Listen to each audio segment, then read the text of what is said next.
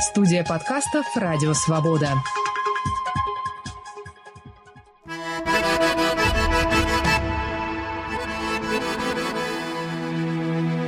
Салам алейкум, здравствуйте. Вы слушаете очередной выпуск подкаста «Хроника Кавказа» с Вачигаевым.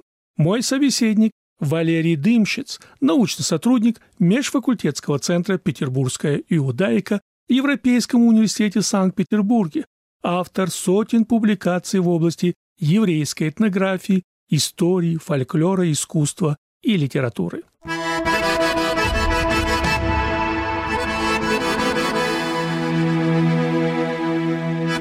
Горские евреи – субэтническая группа евреев северо-восточного Кавказа.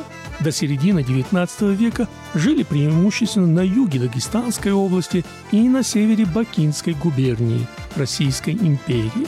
Впоследствии стали уже расселяться в городах Северного Кавказа – Петровске, Хасавюрте, Грозном, Нальчике и в других городах региона. Сами горские евреи называют себя шугур. До начала 20 века горские евреи использовали древнееврейскую письменность, потом с приходом в край советской власти перешли на латиницу, а в 30-х годах, как и многие народы Советского Союза, перешли на кириллицу. Горские евреи были полностью включены в структуру сложных межродовых отношений Кавказа, и поэтому до сих пор трепетно относятся к землячеству.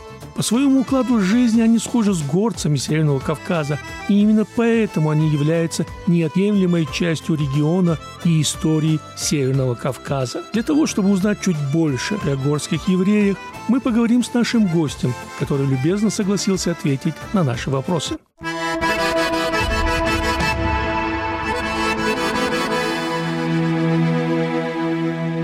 Уважаемый Валерий Аронович, для начала, кто такие таты? Правильно ли всех горских евреев называть татами?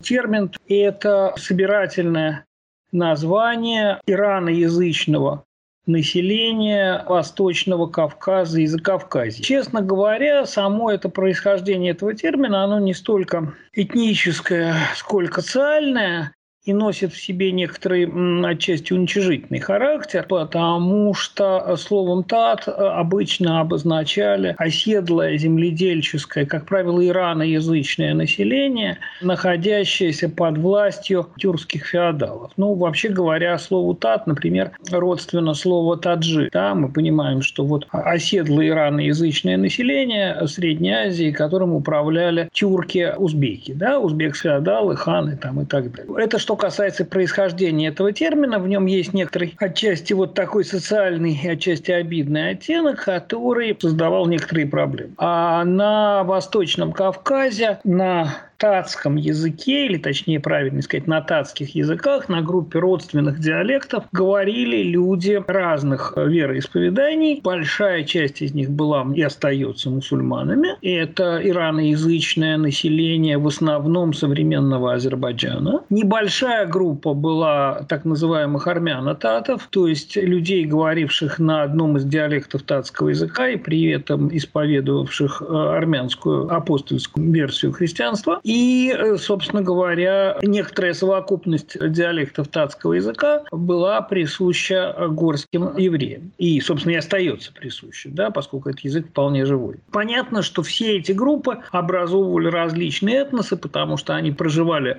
порознь друг от друга, так сказать, в разных населенных пунктах. А самое главное, ну, понятно, что каждая эта группа была эндогамна, то есть, естественно, там никаких межгрупповых браков не было, ну, потому что, естественно, брак контролируется религией, то есть и, и самосознание было разное, и социальное положение разное, в общем, все было разное. Да? Дальше у нас случилась советская власть с ее довольно своеобразной э, национальной политикой, причем национальная политика в разных республиках э, Советского Союза была различна. Большая часть людей, говорящих на татском языке, исповедующих ислам, проживала и проживает в Азербайджане. В основном они жили в селениях вокруг Баку, на Абширонском полуострове. И еще очень большой и очень своеобразный в культурном отношении группа татских сел, мусульманских, естественно, э, находится на южных склонах главного Кавказа, то есть это север нынешнего Азербайджана. Это что касается Азербайджана. Да, горские евреи, которые тоже проживали в Азербайджане, они, естественно, числились евреями. Их в переписях никто в Тат или там в азербайджанцы не записывал. Если мы передвинемся немножко по севернее, то есть на территорию уже Российской Федерации, Дагестана, то мы увидим там совершенно другую картинку. Там было значительное количество горских евреев, и есть сейчас довольно много, и очень-очень небольшое количество татов-мусульман, всего две деревни, в общей численности, я думаю, меньше 4 тысяч человек. Значит, внесение в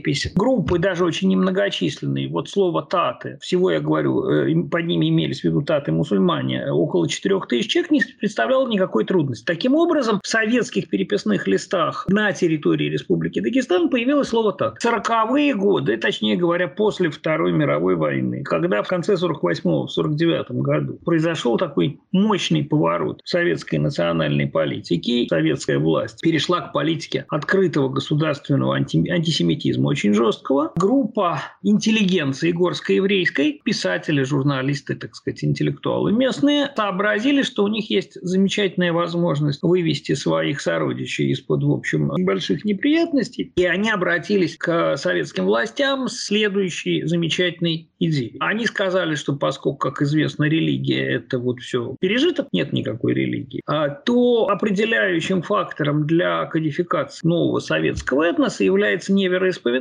а язык. И что, мол, вот наши предки раньше, кто-то исповедовал ислам, кто-то иудаизм, кто-то там еще что-то, это все совершенно не важно, но мы в первую очередь определяем себя по языку, а не по вероисповеданию, сейчас это все несущественно, и просим поменять нам паспорта и записать нас статами. Что, собственно, и было проделано. Таким образом, оказалось, что на Северном Кавказе появилась весьма многочисленная группа, у которых в паспортах было написано слово «таты», признанная в этом качестве советским правительством, соответствующими там льготами и благами, газетами на языке, журналом «Ватан Савитимо. Советская Родина» на татском языке и так далее, и так далее. Потом эта мода, так сказать, если так можно выразиться, из Дагестана перекинулась на другие республики Северного Кавказа, Чечню, Кабардино-Балкарию и другие местности, где жили горские евреи. В результате получилось, что если у человека в паспорте, в советском паспорте, в графе «национальность» было написано слово «тат», то э, с вероятностью 1 к 10 это был горский еврей, потому что, собственно, татов-мусульман на Северном Кавказе, в Дагестане было очень-очень мало. В 10 раз большей вероятностью это был горский еврей, который вот таким образом был паспортизирован. Как только, значит, советская власть ее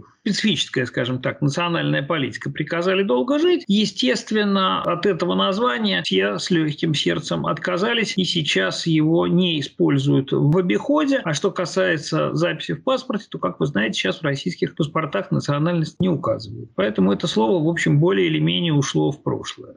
Когда впервые появились на Кавказе, в какой его части? На севере, на юге, западной или восточной стороны Кавказа? Правильный ответ будет такой. Вот если ответить очень коротко, не знаю. И ни я не знаю, никто более-менее не знает ответа на этот вопрос. Есть огромное количество спекуляций, э, гипотез, более-менее умозрительных рассуждений, но все это не так существенно. Мы можем сказать две очень простые вещи. Первое, что дорога по западному берегу Каспийского моря через Дербент была одним из важнейших трансконтинентальных путей через всю, можно сказать, Евразию. Одним из важнейших ответвлений Великого Шелкового шелкового пути. Это первое утверждение, причем ключевой точкой оказывался Дербент, самое узкое место между горами и морем. И второе утверждение мы можем говорить о том, что, собственно, иранская цивилизация, иранское политическое влияние как раз и простиралось до Дербента включительно. Дербент – самая северная точка продвижения э, Ирана на север. Достаточно сказать, что старожильческое население Дербента и на сегодняшний день тоже – это азербайджанцы и это шииты. Это единственная по существу большая шиитская община на территории Российской Федерации. Совершенно понятно, что в Иране проживало очень древних времен, с библейских на самом деле времен, очень значительное еврейское население, которое вместе с общим иранским влиянием расселялось, причем расселялось куда-то по направлениям, связанным с э, общим движением товаров, людей, караванов и так далее. То есть можно говорить о том, что э, на протяжении очень длительного времени неоднократно какие-то миграционные волны приносили еврейское население к подножию, так сказать, Кавказа, к этим самым Каспийским воротам. В частности, уже ближе к нам мы знаем, что довольно значительная была еврейская миграция на Восточный Кавказ из Иранской области Гилянь, то есть с южного берега Каспийского моря. Это где-то 17 начало 18 века. Но нигде не сказано, что это была единственная миграционная волна. Несомненно, были какие-то миграционные волны и раньше, но документально мы это никак подтвердить не можем. Да, вот если пытаться встать на почву твердых фактов, то мы можем сказать, что в окрестностях Дербента, примерно в 10 километрах от Дербента, было еврейское поселение Абасово, заброшенное в настоящий момент, несуществующее, сейчас-то урочище просто, где сохранилось очень старое еврейское кладбище,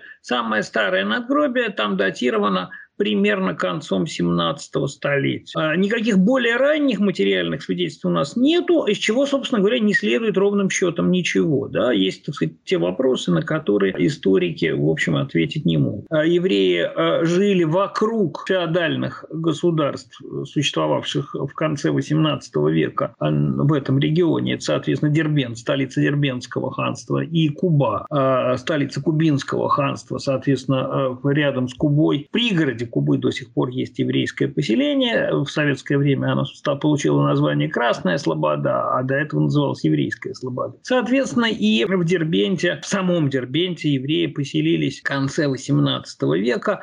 Но основная масса еврейского населения Южного Дагестана вплоть до середины XX века проживала в различных аулах Южного Дагестана, более или менее, так сказать, разбросанных вокруг Дербента. В средней и северной части Дагестана ситуация качественно изменилась в середине XIX века, когда еврейское население в, ходе Кавказской войны, Кавказская война, естественно, повысила градус э, религиозной нетерпимости, в общем, для Кавказа не характерный, вынуждено было бежать под защиту русских гарнизонов, и тогда, собственно, появились значительные по численности э, еврейские общины, горско-еврейские общины, я имею в виду, в русских крепостях. То есть э, Тимирхан Шуре, современное название Буйнак, Архангельск, в Грозном, в Нальчике. Ну, а уже оттуда далее по всему Северному Кавказу расселение шло. Как быт и менталитет горских евреев отличается от быта и менталитета других кавказских горцев? Во-первых,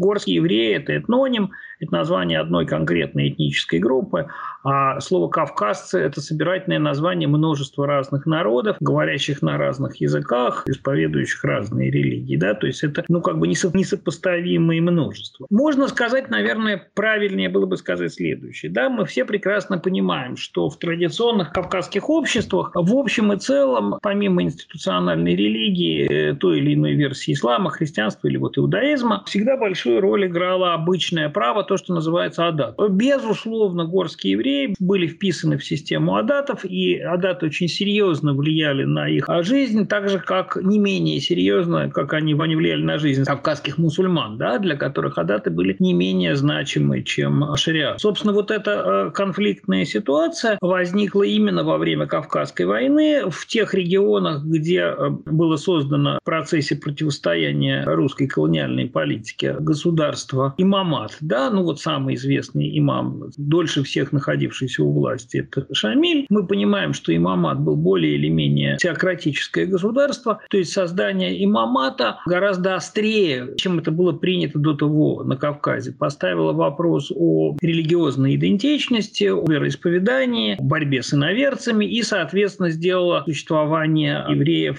именно в северном и центральном Дагестане малокомфортным, скажем так. Им пришлось действительно вот уходить под защиту русских крепостей. Что касается южного Дагестана, который находился, в общем, вне зоны активных боевых действий во время Кавказской войны, то как евреи жили в деревне, в деревнях, в аулах, так и жили, я говорю, до середины 20 века. ничего особенно плохого с ними там в этом смысле не происходило. Если мы говорим о менталитете, чем горские евреи отличаются от других евреев, и прежде всего Ашкенази? Значит, вообще говоря, а, то, что мы называем евреи, еврейский народ представляет собой полиэтническую общность. Так же, как когда мы говорим, не знаю, о мусульманах, мы, э, не сказав слово «мусульмане», совершенно не подразумеваем, что эти люди, исповедующие ислам, все говорят на одном языке, ведут одинаковый образ жизни там, и так далее, и так далее. Понятно, что дистанция культурная, языковая, экономическая, историческая, какая хотите, ну, я не знаю, между польскими евреями, скажем, евреями Марокко примерно так же велика, как между э, населением Польши и населением Марокко. И одним из множества таких еврейских этносов, которые существовали когда-то или существуют сейчас, вот являются горские евреи. Они исповедуют, безусловно, иудаизм, и это, собственно говоря, то, что сближает э, всех евреев во всем э, мире, и во многом разговаривают до сих пор на своем собственном языке. То есть э, еврейской версии татского языка или еврейских диалектах татского языка. Именно, кстати сказать, еврейская версия татского языка является основой литературного татского языка, потому что вот в Дагестане и в других северокавказских республиках после того, как вот произошел процесс этой так называемой татизации, о чем мы говорили, горская еврейская интеллигенция очень активно развивала свой язык. Сами они склонны этот язык, естественно, называть не горско-еврейский и не татский, а джури, что, собственно, и значит еврейский, ничего больше, да. И э, джури – это язык западноиранский, родственный фарси, родственный персидскому. В отличие от евреев, допустим, Центральной и Восточной Европы, ну, которые сейчас говорят на разных языках, а, скажем, сто лет назад преимущественно говорили на идыше, языке германской языковой семьи, языке отчасти родственном немецком или там другим германским языкам. Да? Понятно, что условия существования на социальные условия существования на Кавказе, мягко говоря, отличались от таковых в Европе. Скажем, европейские евреи в основном были городским населением, занимавшимся торговлей и ремеслом, ну вот типично городскими занятиями. Абсолютное большинство горских евреев еще там сто лет назад, а тем более 150 лет назад, занимались земледелием, они были крестьяне, то есть ну просто разные социальные практики. В общем, это два разных этноса, мягко говоря, друг на друга не очень похожих. Э, их сближает вероисповедание.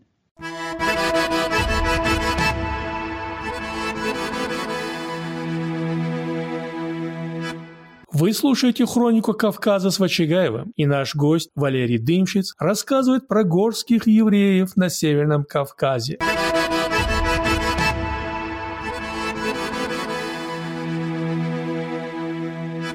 Уважаемый Валерий Аронович, на каком уровне были взаимоотношения с европейскими евреями Ашкенази до революции? Были ли эти связи активны или горские евреи жили в консервации, без связи с остальными евреями? Вообще говоря, это сложный вопрос. Э, значит, ситуацию я попробую посмотреть на нее сбоку, так сказать, со стороны. Иудаизм – это вообще-то религия. А, но религия, как всякая религия, обладающая некоторыми своими своеобразными чертами. Вот некоторым своеобразием иудаизма является зашитая внутрь, собственно, религиозных представлений вера в то, что э, все евреи имеют некоторое общее происхождение. То есть, говоря так более сухим языком, можно сказать, что иудаизм – это религия, приверженная приверженцы которой склонны самих себя описывать в псевдоэтнических категориях. Это вопрос некоторой веры, это вопрос некоторой ну, вот, э, внутренней конструкции этого самого религиозного самосознания, вера в то, что все люди, исповедующие иудаизм, принадлежат к одному народу. Если смотреть на вещи, так сказать, со стороны, с высоты птичьего полета, то между европейскими евреями, ну, если говорить о традиционной культуре, и, скажем, горскими евреями, не больше общего, чем между, не знаю, русские православные православные и грузины православные. Ну и что? Ну, есть как бы общность самосознания, связанная с конфессиональной близостью. Но есть как бы много что отличает из того, что и отличает. Грузины живут на Кавказе, в европейской России живут русские. Те и другие исповедуют православие. Там э, европейские евреи жили, так сказать, искони э, в, на Украине, в Белоруссии, в Польше и так далее, а на Кавказе жили горские евреи. И грузинские евреи, кстати, тоже другая этническая группа, совсем отличающиеся от горских евреев. Каково этническое самосознание горских евреев? Кем они себя ощущают, кавказцами или евреями? Или же у них многоуровневое этническое самосознание? Что касается того, кем они себя больше чувствовали, евреями или кавказцами, мне опять же сложно ответить на этот вопрос, потому что мне кажется, что эти э, категории лежат немножко в разной плоскости. Да? А вот самосознание кавказское связано с определенным каким-то регионом, определенным, ну, общей, региональной, да, характерной для Кавказа культурой, а горские евреи, осознание себя евреями, это, с одной стороны, религиозное самосознание, с другой стороны, этническое. Ну, вот мы знаем, что вообще говоря, Кавказ – это в высшей степени полиэтническая территория. Да? Мы же не спрашиваем тот или иной представитель одного из очень многочисленных народов Кавказа, кем он себя ощущает. Представителем некоторой кавказской общности или представителем своего собственного народа. Наверное, и тем, и другим. Я думаю, что это не конфликтная идентичность, скажем так. Но у человека может быть много разных идентичностей. Может быть конфессиональная идентичность, этническая, местная и так далее. Да? А, если мы говорим о горских евреев, для них, как абсолютно для всех кавказских людей, чрезвычайно важно, из какого конкретного аула их предки, например. Да? Хотя сами, сами они могли родиться там, в Дербенте или в, да, даже уже переехать из Дербента в Москву или в Израиль, они все равно точно знают, из какого аула, например, там сто лет назад переехал их дедушка. И это для них чрезвычайно важно. Но я думаю, что это вообще такая, такая вот локальность сознания, связанная с местом происхождения, с конкретным аулом, она вообще как бы такая очень кавказская черта, сколько я понимаю. А почему все-таки горские евреи? Это связано с тем, что они жили в пределах Северного Кавказа, а связано именно с их географическим расположением? Значит, во-первых, по поводу термина «горские евреи». Он, собственно, к горам не имеет никакого отношения. Этот этноним э, есть результат довольно случайной а, бюрократической активности царского правительства, не более того. Э, российское законодательство до революционное царское законодательство было очень сложно устроено и очень запутано. Разные категории э, жителей Российской империи находились в совершенно разном правовом статусе. Среди прочих правовых категорий сообществ людей, которые имели определенные особые права и обязанности, были так называемые горские народы. И это один тип законодательства. Было другое законодательство, российское законодательство о евреях, очень несправедливое, дискриминационное. А евреи не могли быть государственными служащими, евреи обязаны были проживать так называемой черте оседлости, евреи не могли жить в сельской местности и много других дискриминирующих мероприятий. Но все это касалось только так называемых называемых европейских евреев. В силу разных, так сказать, исторических случайностей и прихотей на евреев э, Северного и Восточного Кавказа не распространялось русское законодательство, царское законодательство о евреях, а распространялось законодательство о горских народах. Соответственно, для того, чтобы подчеркнуть, что эти люди, а, являются евреями, и, б, на них действуют не те законы, которые действуют на русских евреев, а какие-то другие, те, которые действуют на кавказские, горские народы. Их стали называть горскими евреями. Это термин русской администрации, русской бюрократии. А сами горские евреи себя так не называли и не называют, они себя называют просто евреями. Вот. Но в какой-то момент этот бюрократический термин превратился в этноним, в этническое название, которым, собственно, пользовались все и сами горские евреи, когда они себе говорили на русском языке, потому что это термин, э, естественно, русский. Вот так появился этот самый термин. Был ли институт куначества у горских евреев?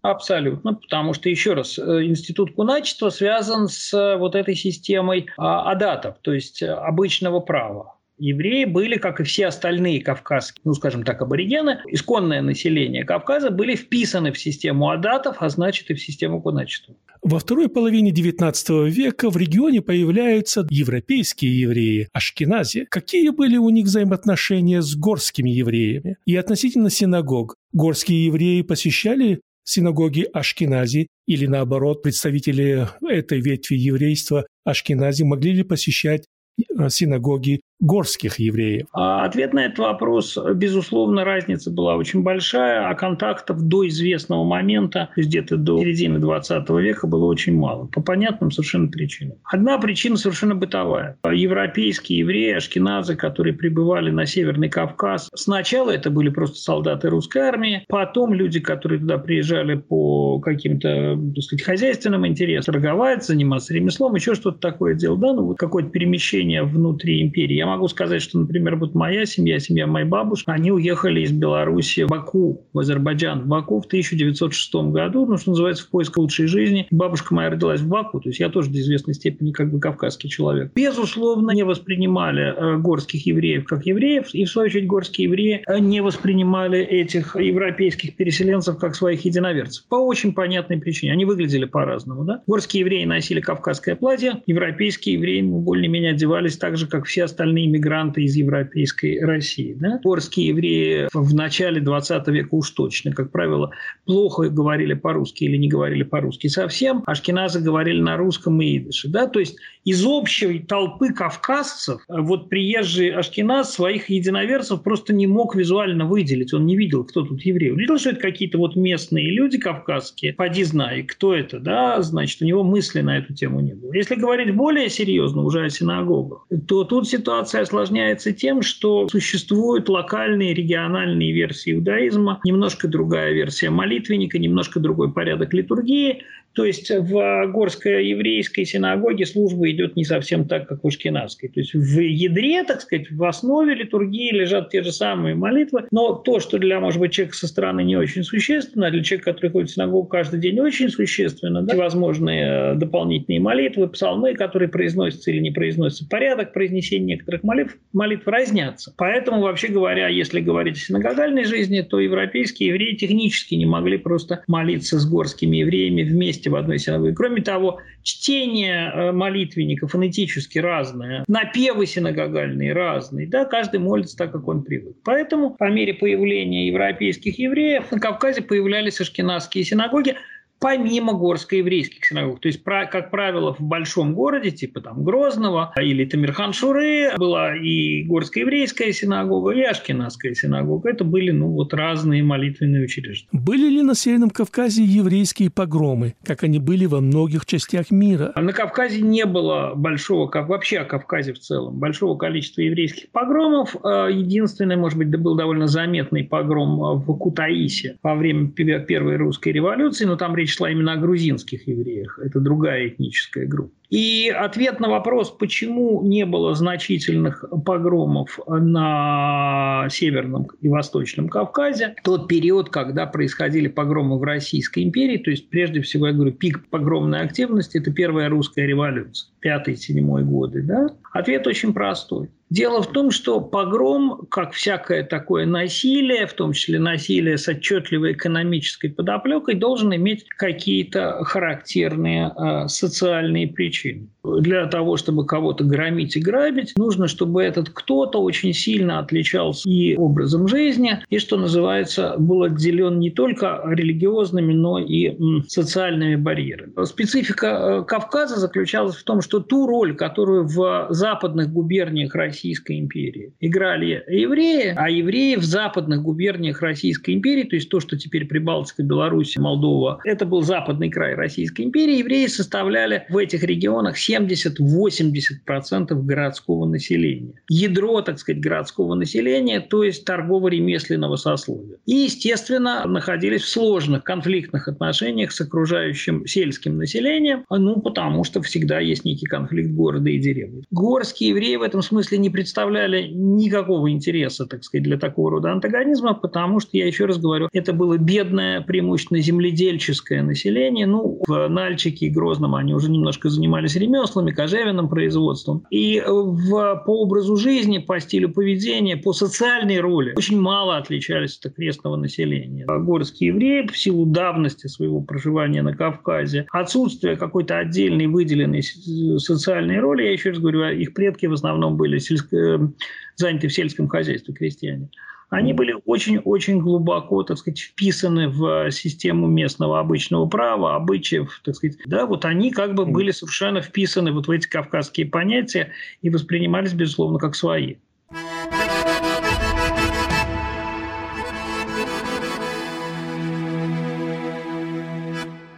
Горские евреи, по их словам, немного отличаются от привычных евреев. Чуть иначе проводятся общепринятые обряды, например, свадьба, обрезание, похороны. Отсутствует привычный для иудеев еврейский суд, но при этом осознают, что много мест занимало в истории их народа адаты, неписанное обычное право. И культура воспитания чуть-чуть другая. Тут они больше кавказцы. Именно поэтому, где бы они ни были, они любят свой Кавказ и ощущают себя кавказскими евреями.